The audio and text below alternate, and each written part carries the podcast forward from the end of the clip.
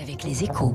Et surtout avec Pierrick Fay. Bonjour Pierrick. Bonjour Renaud. Toujours sous pression, le groupe Danone recherche de la douceur dans le fromage. Voyez, pas dans n'importe quel fromage, puisque le groupe laitier vient de réaliser une petite acquisition en Californie. La société s'appelle Follow Your Heart.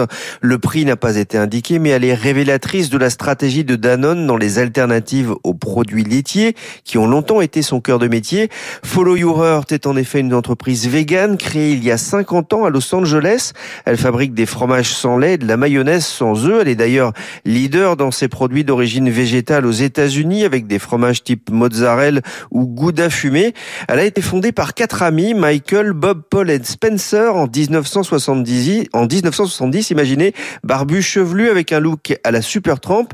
Ils avaient créé un comptoir à soupe, salade et sandwich avec des produits naturels et une mission, améliorer la vie des consommateurs et contribuer à l'amélioration euh, de la terre et de ses habitants. Leur produit star, alors, c'était un sandwich avocat, tomate et chou lié avec une maillot sans œufs à base de tofu ou de protéines de pois assez loin du rêve américain du hamburger et de la côte de bœuf. Alors Pierrick, pourquoi le, le, champion du yaourt se déploie-t-il dans les produits véganes? Avant tout parce que c'est un relais de croissance. Danone espère surfer sur la tendance de la consommation flexitarienne aux États-Unis.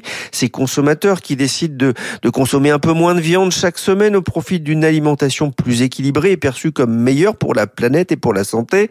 Le marché de l'alimentation à base de plantes a bondi de plus de 11% en 2019 aux États-Unis, cinq fois plus rapidement que l'alimentation traditionnelle. Le seul marché du fromage vegan a lui bondi de près de 20%. En 9 ans, il faut savoir que le chiffre d'affaires de Follow Your Heart aurait été multiplié par 5. Et pour Danone, c'est aussi une acquisition importante dans une période assez troublée. Oui, c'est vrai que la direction du groupe est contestée depuis quelques mois par des fonds activistes, inquiets de la baisse des cours de bourse. Le titre a perdu presque un tiers de sa valeur depuis l'été 2019, alors que Danone a moins bien résisté à la crise que son concurrent Nestlé, en particulier la branche eau. Alors, lors de l'annonce de ses résultats, son PDG Emmanuel Faber a insisté sur le bien fondé de sa stratégie dans le bio et le non laitier.